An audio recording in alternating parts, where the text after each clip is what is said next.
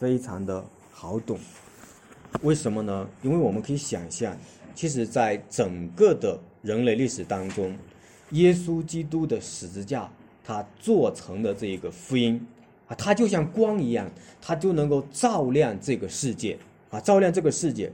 所以我们可以看到，在约翰福音当中，基督就宣称，他就是光，并且呢，基督是世上的光，光照在这个世界上，世界却不接受光，因为什么呢？因为这个世界被世界的神弄瞎了信仰，而我们看不到上帝，我们也不认识上帝，不叫基督的荣光能够照亮他们。所以呢，你就会看到世界上有许多的人都坐在了黑暗当中，成龙灭亡，被上帝咒诅。然而，我们也可以看到值得庆幸的一件事情，就是这个世界当中也有一些人确实是被上帝的福音给光照了，神照明了他们心中的眼睛，他们领受了这一个恩惠之道。啊，他们进入了这个有心的教会里面，进入了这个世界上能够看得见的生命共同体当中。在这个共同体当中，我们一起来爱慕神的话，一起来领受上帝的光照带领，在主的真理当中被淡定。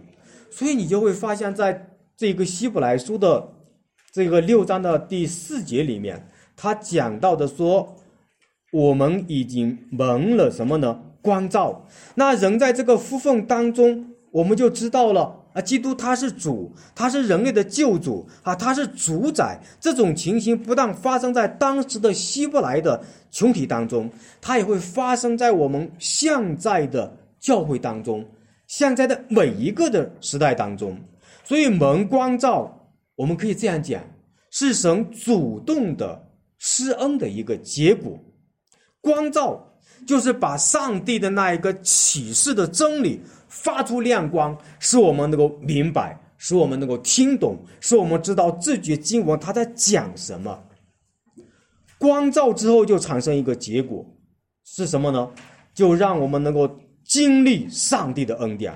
所以在教会的群体当中，我们一同能够经历到神界的肢体间的这个爱心的互动，能够经历各种属天的喂养、属天的供应、属天的福分，这就是一个天恩的滋味。这都是响明神的怜悯和恩典。这个同时呢，我们也可以看到圣灵就在我们的中间运行，圣灵就在我们人的心里面运行。所以，当说到圣灵有份的时候，意思就是上帝把他的圣灵如火火棒般的分享给我们每一位，分享给中间的每一位灵魂，啊，每一位有位格的人性。所以这样呢，我们就能够品尝到神上道的滋味，感觉到啊，神的道真是好，能够喂养我们的生命，能够激动激荡我们的人心，哈，能够看到一位真实的神，他与教会里面的儿女同在啊，在这一个意义上，我们能够尝到神真理的甘甜。啊，我们知道了福音里面上帝给我们的恩典，十架的那一个恩典在触动我们、激励我们，甚至我们都知道耶稣基督他要再来，他要领受给我们将来一个复活的生命，他要给我们整个的一个上帝的恩典，还与我们同在。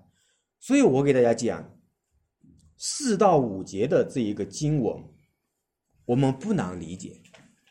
也就是说，四到五节的这个经文的段落，其实在我们看来，它就是一个人成长的一个道路，是每一个进入教会所经历的上帝的一个恩典。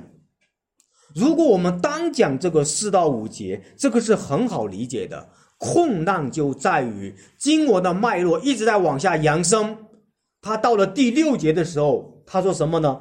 他说：“若是。”离弃道理，啊，这个是很重要的，弟兄姊妹，这是一个结果，也就是说四节五节联系到第六节，你才能够看到这个经文的意义，看到这一个在信仰当中原形毕露的一个人，他在一个信仰的危机当中。所以，我所以我的第一点我就要讲的是，信仰的危机，啊，信仰的危机，啊，求神来帮助我们。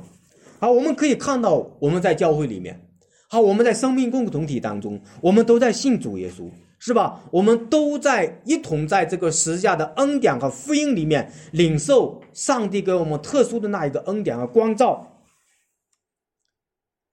但是，这里面提示我们有一个危机，就是会离弃道理，啊，离弃道理，啊，我不知道大家在读经的时候有没有注意一个人物，啊，这个人物是他是很，因为有两节经文介绍到他，他是一个真实的人，他和保罗是同工，他的名字叫迪马，大家大家有没有这个这个印象？好，我给大家说一下。就是伟大的使徒保罗，好，我们知道那是神拣选的使徒，神给他各样的启示，尤其是我们在查加拉太书的时候，神就给他启示，是吧？那也就是说，迪马和保罗他是同工的，我们可甚至可以想象，想象什么呢？想象如果是能够跟上保罗这样的一位传道者，这样的一位使徒与他同工，那我们的生命，我相信那肯定是飞涨。对吧？那你肯定领受的那是一个独特的属灵的恩典，就在保罗的生命中在弥漫。但是，我们看保罗写的书信当中，保罗在写哥罗西书和腓利门书的时候，保罗共同提到一个人的名字，就是迪马，他是保罗的同工。所以呢，在这里面他说我还有我的同工迪马。一同问候众教会，啊，这是一个很令人很快乐的事情，很欣慰的事情，对不对？啊，非常的喜乐的一件事情，很安慰的一件事情。然而，在提摩太后书，保罗就讲了一句话，他说什么呢？迪马贪爱现今的世界，离弃了使徒保罗，往帖撒罗尼迦去了。我不知道大家对这节经文有没有这一个印象啊？就是这两节经文，保罗提供了一个信息，也就是说，迪马原来是保罗的同工，但是因为贪爱现今的世界，离开了保罗。那我刚才我已经讲到了，如果是说保罗是基督所拣选的使徒，在他的门下受教。或者说与他一同同工，徐徐争道，领受上帝的恩典，这是非常好的一个福分，是不是？我相信我们在场的每一位基督徒，如果你有这个机会，我相信你会愿意去跟从保罗的，对不对？但是在这里面，你会看到，迪马离开了保罗，为什么离开保罗？保罗告诉我们说。他贪爱现今的世界，也就是说，保罗是神的使徒，是上帝所拣选的仆人。迪马呢，离开保罗的时候，意味着他就离开了那一个能够祝福他的源头。那他感觉到这个世界才是被他所吸引的。他所去追求的。那么从这里我们可以看到，在约翰福音当中，呃，约翰呃一书当中，约翰也讲过，他说不要爱世界和世界上的事。人若爱世界，爱父的心就不在他里面了。那么我们可以理理理解，就是说什么呢？摆在迪马面前的选择，就是与保罗同工，爱上帝。与保罗分离，爱世界。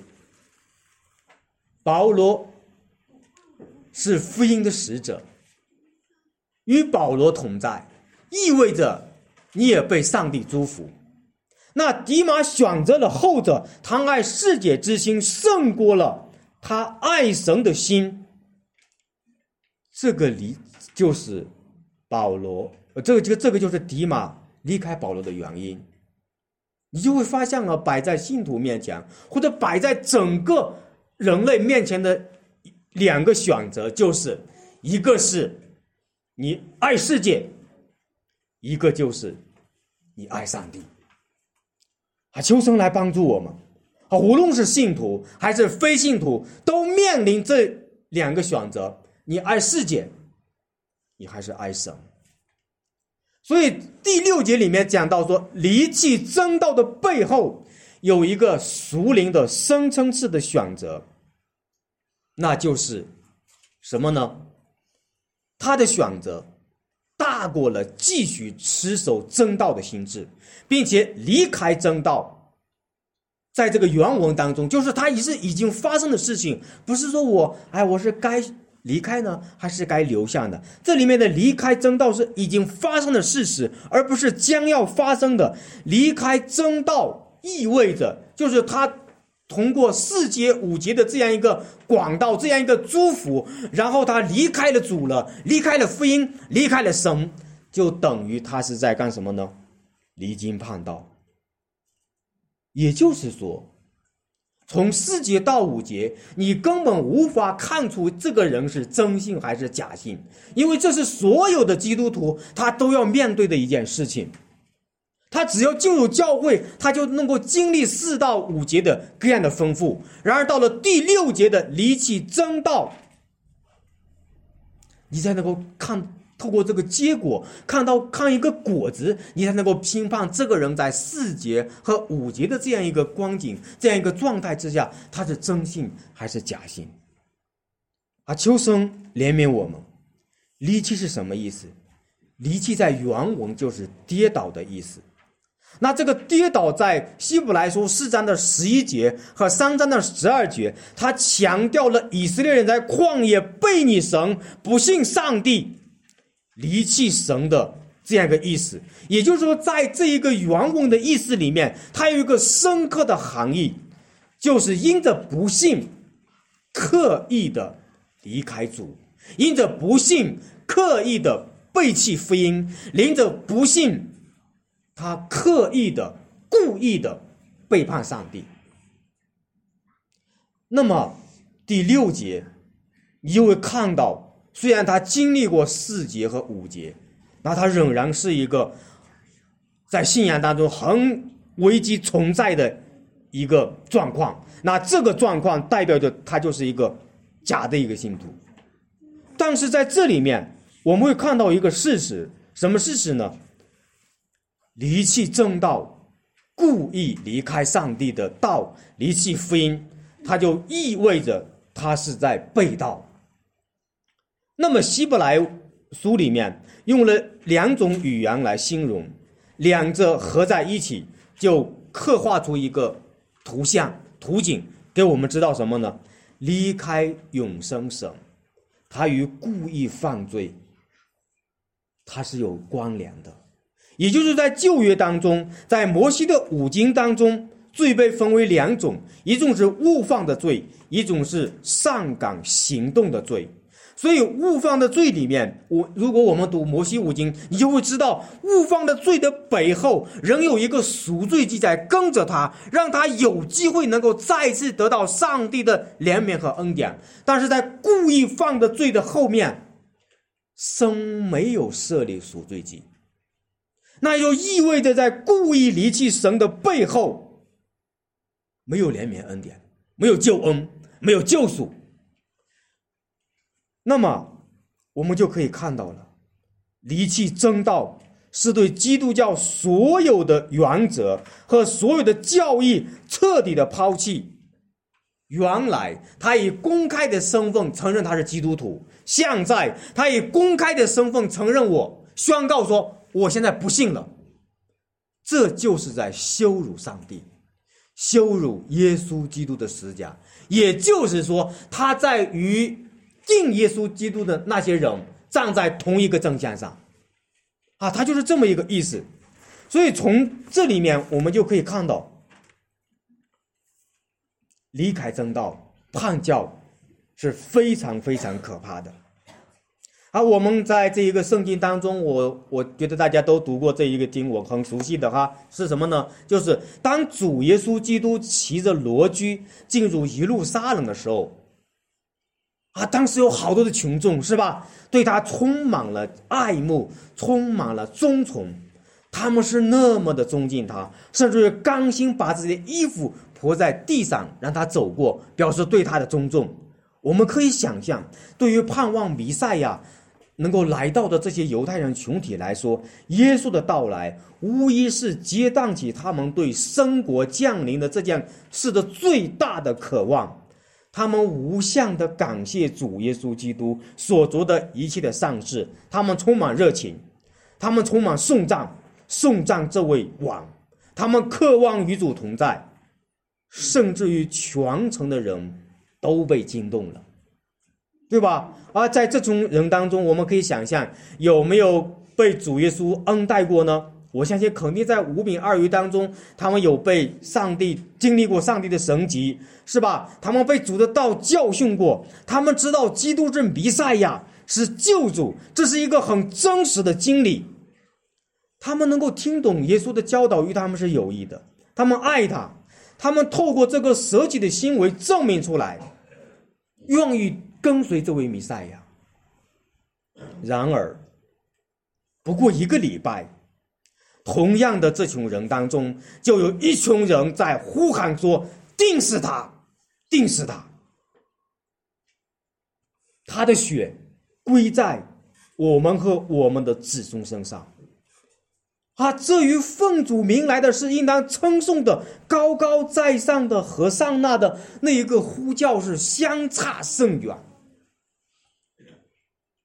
称颂与咒诅从一个口里出来，泉源从一个眼里竟流出甜水与苦水，这是不可思议的事情，但是它却真的发生了。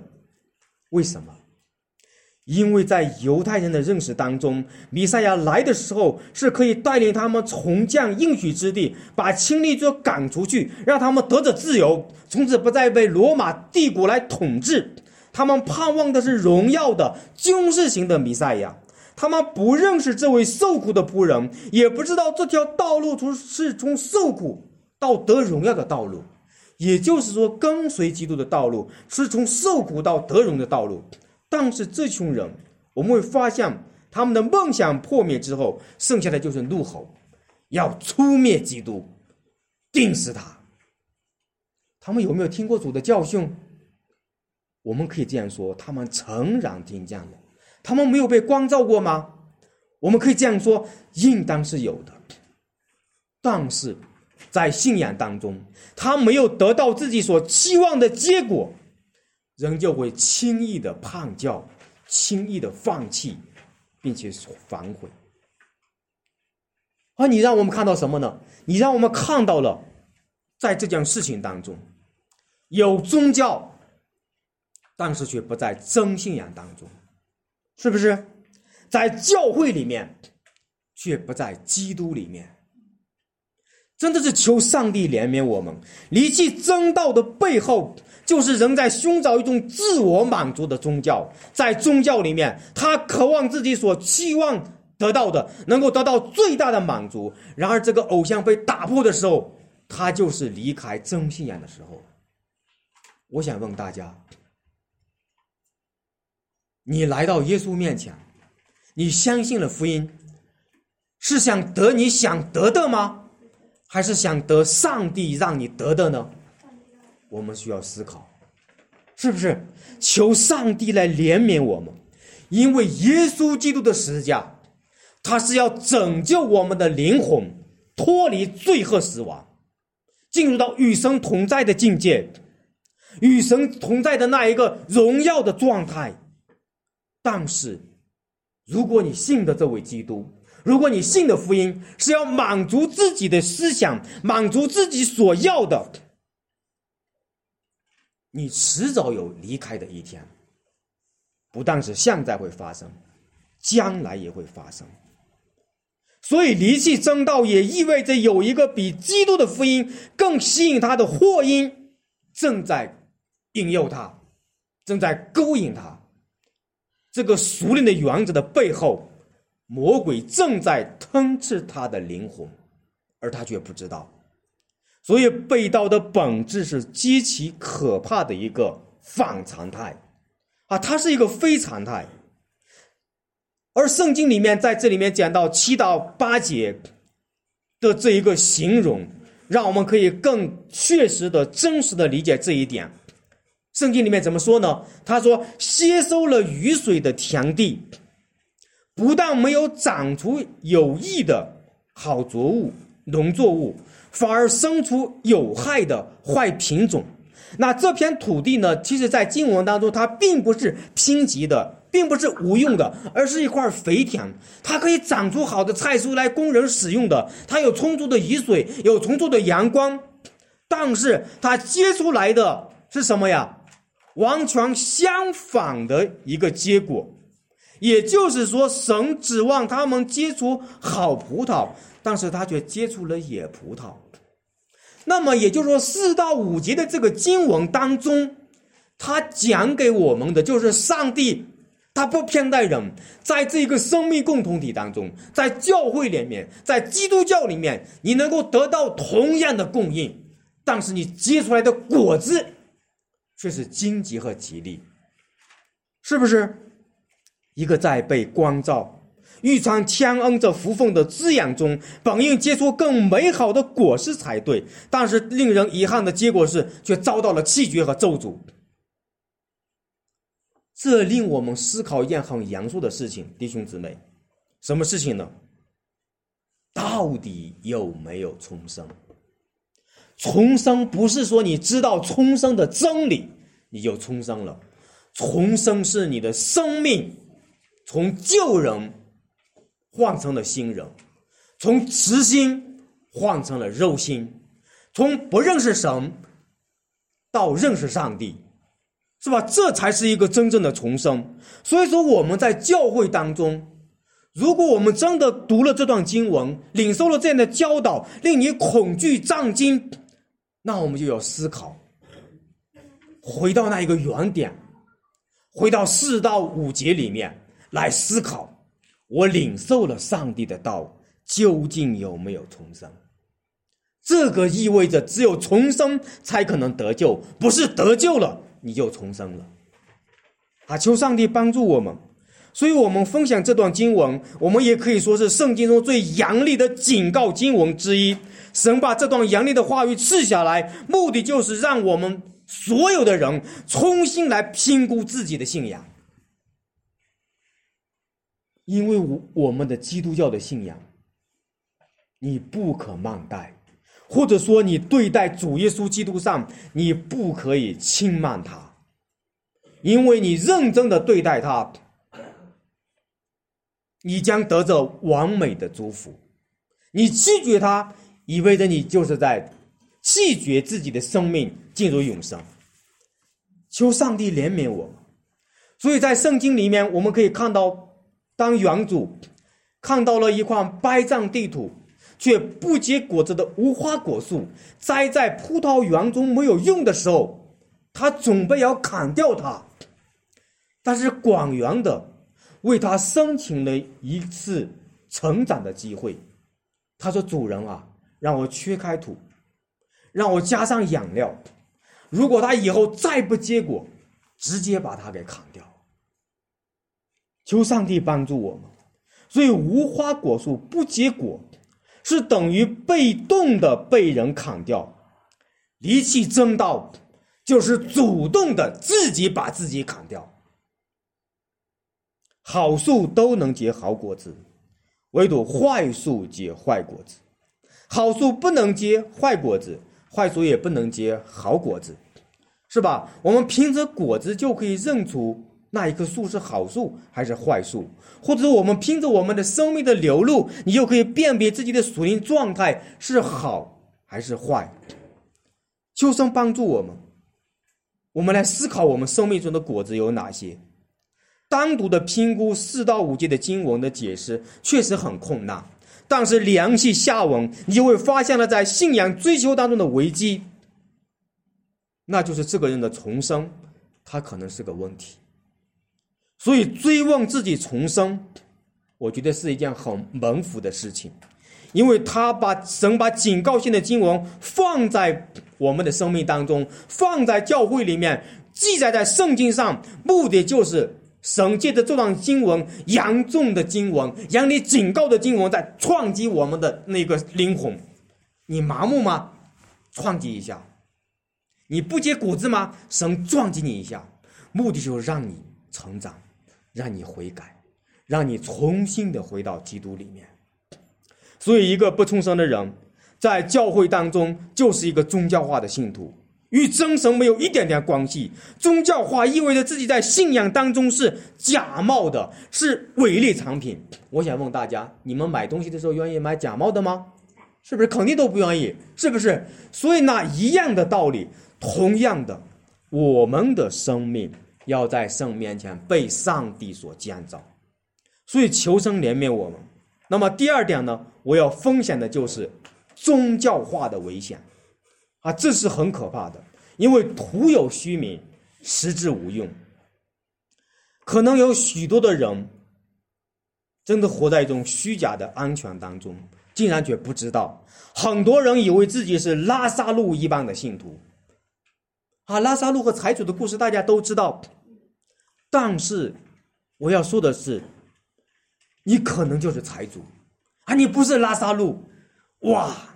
是不是？那才最可怕呢。也就是说，你一生当中把自己当做是拉萨路，结果死了以后发现自己是财主，是不是？这是这是宗教化最大的一个欺骗。你看那个财主到了阴间，一眼就认出亚伯拉罕，我主亚伯拉罕啊，我主亚伯拉罕啊。为什么他叫我主呢？表示。在以色列的那个信仰传统当中，那个财主能够与亚伯拉罕能够连上关系，明白了吧？他能认出亚伯拉罕，也就是说，他承认这一个宗教，承认这个传统与他是有关系的。但是在这个本质上，在这个真信仰当中没有关系，他只是被传统的信仰熏陶，被渲染。而没有与那一位独一的神亚伯拉罕所信的神建立一个真实的关系，所以主耶稣基督说到那日，必有许多人对我说：“主啊，主啊，我不是奉你的名传道赶鬼，奉你的名行许多的异能吗？”主耶稣说：“我从来不认识你。”我觉得我们应当这样的思考，在今生我们有这个机会。假如我今天就到了另一个世界了，然后主耶稣说我从来不认识你，我就可以感谢说主啊，我今天还有悔改的机会。阿门，是不是？这才是有利的，这才是今天这些经文，这才是今天的讲道对我们能够被造就的这一个机会。求生怜悯我们，求生帮助我们，所以我们可以想象。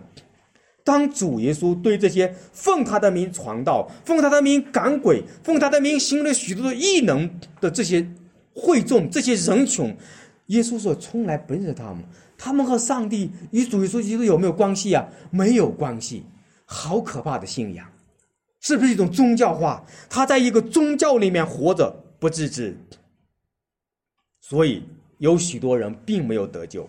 甚至许多徒有基督徒之名的人，真的并没有得救。很多人可能在教会中灭亡，没有和上帝建立正确的关系，迷迷糊糊的面对地狱，奔向沉沦。可怕吗？我觉得太可怕了。但是这群人可能在不知不觉当中，走在灭亡的路上、宽路上，没有一点点怀疑，更没有一点点警醒。这才是。这才是最可怕的地方。如果说离弃正道，公然的叛教，公开的羞辱上帝的儿子，把耶稣基督重钉十字架，这个罪都是冥想的。为什么呢？因为他在世上就宣告说：“哎，我以前是信耶稣基督的哈，我称呼主啊主啊，我也称呼你们弟兄姊妹。但是过了一段时间以后，我不信了，我不信你们的主耶稣了，我感觉到耶稣基督很羞耻。哎，这个我我想大家你们都知道我。”是吧？你们都知道我是一个叛教的人，这个事情可怕吗？可怕，因为要受到上帝的严厉的审判和报复。然而，我觉得还有一种比这个更可怕的危机，大家知道是什么吗？刚才我说的是那是那个财主和拉萨路，是吧？我们要现在讲的就是自欺，什么呢？自以为自己是得救的，自以为自己得救的。啊，我们也读过旧约四世纪了，是吧？在四世纪当中，你到到了那个四十一的第十七章，里面记载一个人物叫谁呢？弥迦，是吧？哎，弥迦做了什么事呢？自制偶像，自制以弗德，撕裂祭司。然后，然后那个四世纪的总结就是：那时以色列没有王，个人任意而行。但是，你知道米迦做了这些事之后，他想什么吗？他说：“耶和华必定会赐福我。”哇，你就会发现好可怕呀！这个信仰，对吧？都在做的在违背上帝的教导，是吧？违背上帝，他说神一定会赐福我。你相信这样的人在在教会中不存在吗？我相信他是真实存在的，是不是？哇，他他被自我满足、自以为是，这才是真正可怕的一个信仰的危机。因为那个公开胖教，人家知道，人家不信了，对吧？我们也知道他被上帝审判了，这个我们都知道。唯有这种人，他不知道，他都不知道自己在地狱里面走来走去。求生了，真的是来怜悯我们，是不是？所以说，一个人如果说自己是得救的，仅仅因为他确实这样的相信，我给大家讲，这是没有根据的。或者我们可以这样讲：一个人如果有最伟大的、最振奋的得救确据，然而他仍然没有得救，他可以和神想得很亲近，并且在祷告中称呼主啊，主啊。甚至于大胆的宣告说：“我有完全的把握，知道自己能够去天堂。我真的这样的相信，我也这样如此肯定，不需要任何的理由测试我的信心，测试我的真实。他甚至可能会藐视那些批判他的人，他甚至可可能会藐视那些看不起他的人。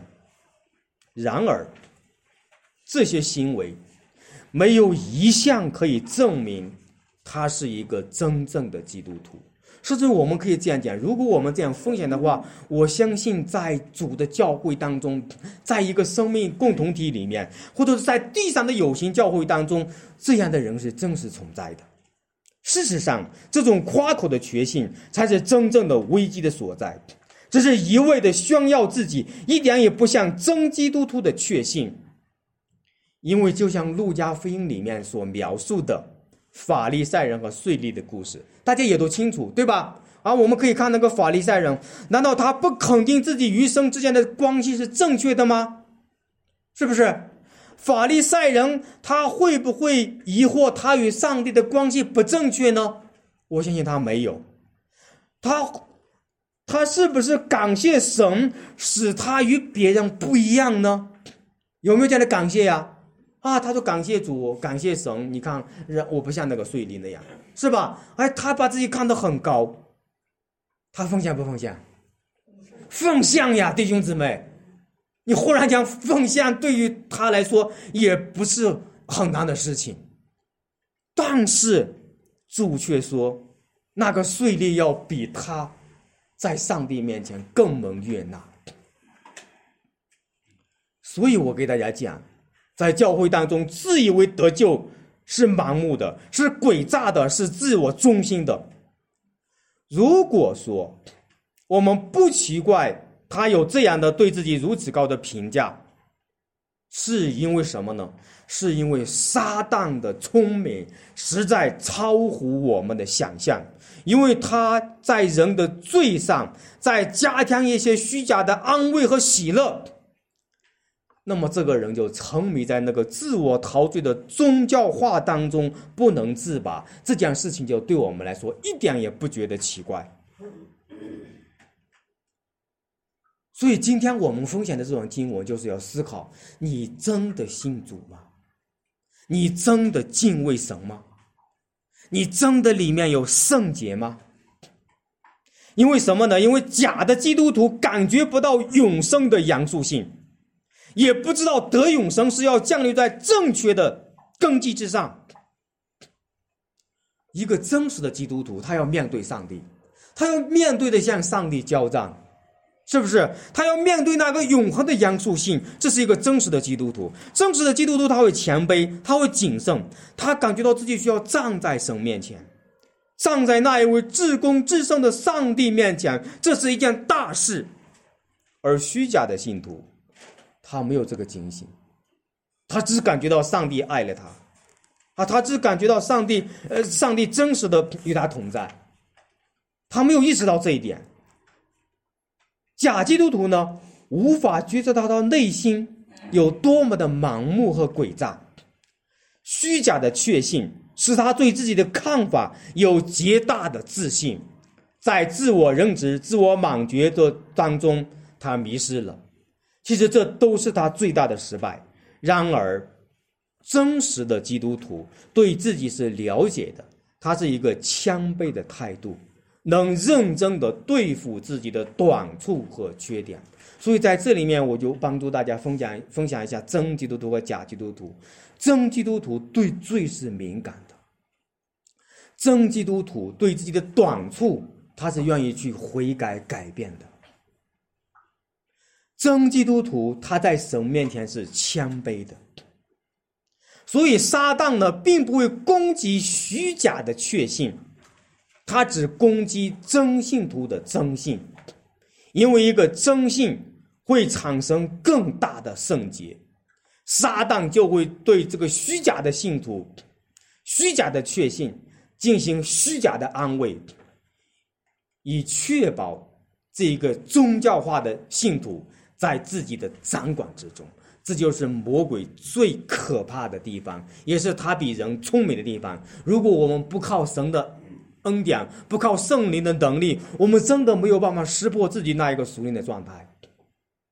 求神怜悯我们。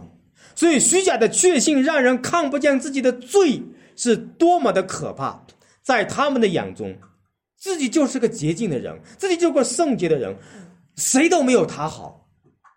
这这种人的信仰真是很可怕的。相反的，真实的信徒知道自己的内心，他认为自己是一个罪恶的人，就像保罗一样，他是一个罪魁中的罪魁。求上帝怜悯我们，让我们真的能够在圣洁中操练自己。我们能能够来到这一位主面前，或者今天我们还有机会能够听到这样的分享，上帝把他的话语赐下来，惊醒我们，让我们明白我们此时属灵的状态状态究竟是什么样的。有两种的假的基督徒，第一种因为外在的道德和宗教的行为而自以为是；第二种虚假的宗教经验得着确信的人。所以说后面的这个是最糟糕的。高度的自信和毁了我，毁了他们。如果在这种熟练的黑暗和死亡的光景当中，今天就需要反思自己，是不是？所以我们今天听了这样的信息，我们不要说：“哎呀，这个王弟兄讲的就是那个人，就是就是他。”却不对自己，这个是很可怕的一种听到方法，是吧？哎呀，就是每次听到都是为别人听，不再为自己听。而真实的信徒，他胜利一定能够抓住他的心灵，触动他的那一个生命。哎呀，我需要思考我自己，啊，求神帮助我们。所以说，相信已经得救，不问自己的生命是否坏死，并且世俗化，这是很可怕的一个陷阱。信心不能说相信我已经得救，注意了，这个很重要。什么意思呢？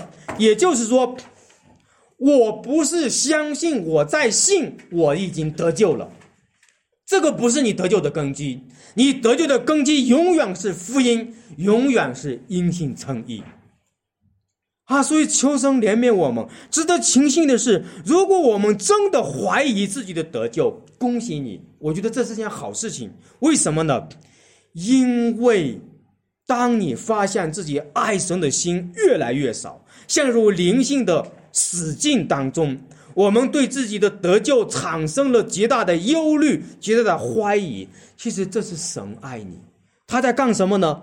神在告诉你说，你不可以再继续犯罪，远离我了。你需要起来，明白了吧？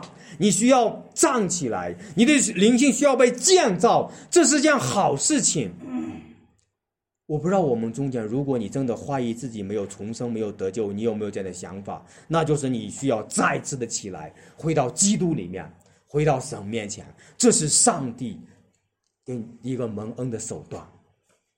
所以，没有一个人有资格毫无错谬的区分真假信徒。我们只能把这些奖励的来告诉大家。也就是说，我们作为讲台，或者作为一个牧师，或者作为一个教导别人的，我们没有资格。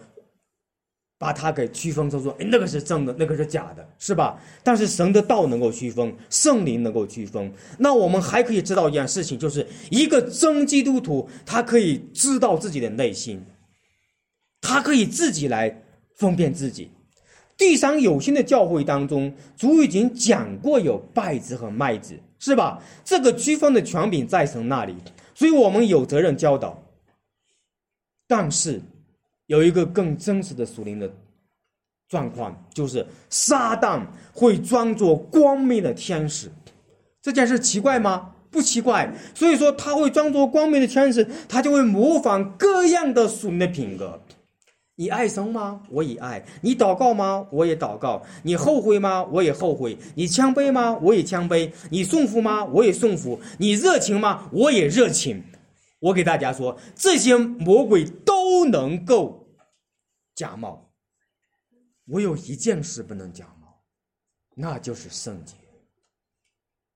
因为魔鬼里面他没有圣洁的，所以说我们分辨我们属灵的状态，就是看这个人里面他有没有圣洁的属灵的品格，他愿意不愿意真心的悔改，追求圣洁。所以，我们基督教的方维码就是圣洁、圣洁的生命、圣洁的举动、圣洁的信仰。所以，耶和华神在旧约里面，他就宣告说：“我是圣洁的，你们也要圣洁。”是不是？撒旦没有办法来仿冒圣洁，所以你就会看到了扫罗王。感觉到自己追杀大卫非常的后悔，是吧？但是他起来照样的追杀大卫，是不是？哎，并且扫罗在最后，他竟然去求什么呀？交鬼的妇人，而不是去悔改到上帝面前。你就会发现了一个人真实的悔改和一个圣洁的悔改，它是不一样的。只有圣洁的悔改，才能辨别出来这个属灵的假冒。只有圣洁的里面，才含着对上帝的敬畏。所以，希伯来书在这一段严厉警告的话语之后，也给我们看到，上帝不容轻慢，我们的需要信仰需要审查。当在信仰当中有危机的时候，希伯来书的作者，他也安慰，他也鼓励。所以我们从第三段啊，第三段我要讲的是重建信仰的规模。所以他讲了这样一句话，他说：“亲爱的弟兄们，我们虽是这样说，却深信你们的行为强过这些，而且近乎得救。”那也就就是说，作者呢相信犹太的信徒他们的果子是真实存在的，这个是不争的事实。那样的警告之后，作者，我相信圣灵就是借着作者在安慰他们，哈，也就是说，在安慰的同时。不是抛弃了前面那些严厉的警告，而是紧跟在警告后面。那么呢，我可以这样理解：如果我们单独的查考四到五节，你真的没办法查考说这究竟是信还是不信。但是你联系起来，你就会知道他是信还是不信。四到五节的经文好比是一个火车头，如果他拉上离经叛道，被咒诅，那就是假信徒。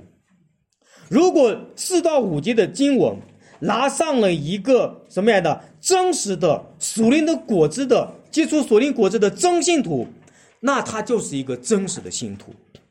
如果四到五级的经文配上的是假性的、自以为是的假信徒，那么你就可以连接起来，他就是一个假信徒。所以在这里面，他的近乎得救，不是说他快要得到救恩，而是说他正在佩戴的这个救恩。我们都在路上，我们还未到终点，是吧？哦，这在这个成圣的过程当中，在这个信仰当中，上帝是一步一步的带领他，经让他经历上帝对他的生命的建造，就是说，上帝每天给我们悔改的机会。为什么呢？因为我们从经文当中，我们可以读出来，犹太的基督徒有爱心吗？有，他们在伺候呃圣徒，现在仍然在伺候，对不对？但是从经文里面，我们又可以看到，然而他们的信心和盼望却是听代不强了，这是很严重的事情。他们在走下坡路。虽然他们与被盗之人相去甚远，但此时他们也确实不像那些蒙受应许的人那样刚强壮胆。他们的软弱在哪里？他们的软弱就在于不相信神的话语和期待上帝的话语能够成就。说白了，犹太的基督徒正在一种灰心、疲惫、软弱的属灵的状态里面。我信吗？我信。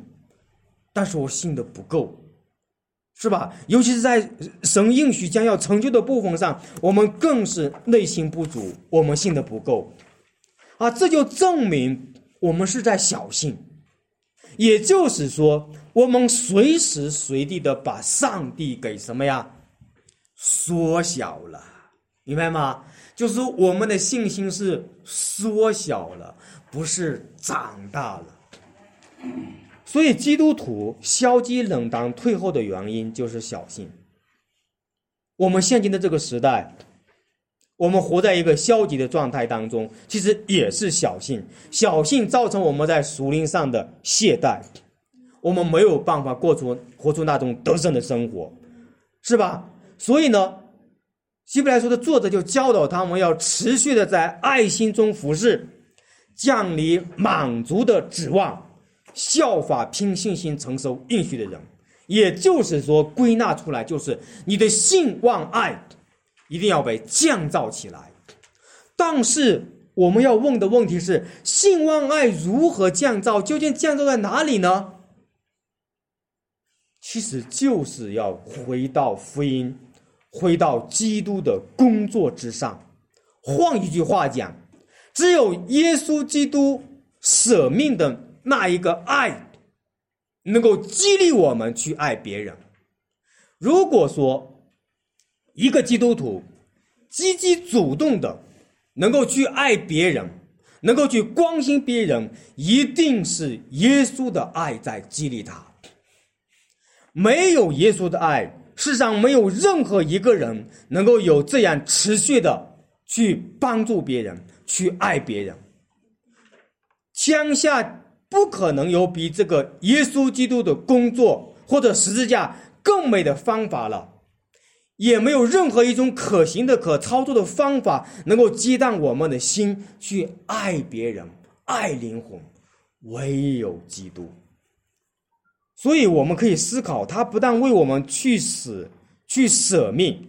而且现在更是住在我们里面，就像我们，就像我们这这几个礼拜查的那个经文，就很激励我。原来我活着是谁在我里面活着呢？基督在我里面活着。我不靠自己的肉体，我是靠谁呀？靠上帝的儿子在我里面活着。这是一个激荡人心的一个一个福分，这是一个激荡人心的一个力量。也就是说，我们的盼望不是空空的失望。不是空空的希望，是必定要成就的一个事实。弟兄姊妹，你的盼望是不是降临在神的应许之上？如何成就神给我们的盼望？需要我们再次的定位和看神在历史当中如何的成就了上帝的救恩。所以在希伯来书里面，他就讲到一个忍耐、盼望、爱心。所以说，从创世纪三章的第十五节，神应许的那一个初始的福音，到新约的福音的成就，这个漫长的历史当中，显示出来的是什么呀？上帝的信实。而针对于上帝的子民来说，要成就领受这个恩典的成全，你需要忍耐等候。那这就带着盼望。而这个盼望一定是神的信实，而这个盼望一定在基督里面，他要成就。所以弟兄姊妹，这个关乎你我应许的盼望，他就是要仰望耶稣基督的工作，因为神是什么呀？信实的，是公义的。看这样的盼望，还要盼望吗？是不是？谁还盼望一个已经得到的盼望呢？既然是盼望，那就是还没有得到，没有看见。但是，这个才是真盼望，盼望那一个我们真实的应许能够临到，这是一个真实的盼望。所以，弟兄姊妹们，我们有更大的盼望和指望。那这个盼望会因着耶稣基督的再来，全部的实现在我们的生命当中。而这个盼望，我们如此的真实。如此的相信，因为基督的第一次来到世上钉十字架，因为他还要第二次来，他给我们带来的那一个伟大的盼望，是这个世界和这个世界所有的祝福没有办法所比的。唯有在基督里面，当我们的盼望被建造在这个世界上时，证明你不是真正的盼望，是不是？因为只有你的盼望是在基督里面。那个盼望才是真实的，求主帮助我们，在福音里面重建信心，在基督里面重建盼望，在圣灵里面重建爱心，因为那一位宇宙的大君王因信住在我们的里面，这是多么大的应许，多么大的祝福，多么大的根据。求主真的是怜悯我们，好，感谢主啊！今天呢？我们就分享到这里，我们来做一个祷告。慈爱的主，我们感谢你，主啊，谢谢你如此的眷顾我们。你把希伯来书第六章这段严厉的警告的话语放在我们的中间，证明你是爱我们的。你在撞击我们的灵魂，你在拷问我们的灵魂，让我们知道我们是真信还是假信，让我们知道我们究竟重生了没有。主啊。你也让我们看到，当我们要面对你的时候，是何等的恐惧战惊；面对你的审判，面对主啊，你在这个世上公义的刑罚的时候，我们需要再次的逃到基督那里，再次的握住基督给我们的应许。那一位伟大的神，你竟然住在我们的里面，与我们同行。主啊，你帮助我们的软弱，越过我们的软弱，使我们能够在你面前从此以后被更新改变，从此以后被降临。愿主耶稣赐福这间教会，赐福在这间教会里面所有蒙爱的儿女，也帮助那些在你面前慕道的朋友，使我们一同能够得着主耶稣基督给我们的救恩。谢谢主，祷告侍奉主耶稣基督的圣名，阿门。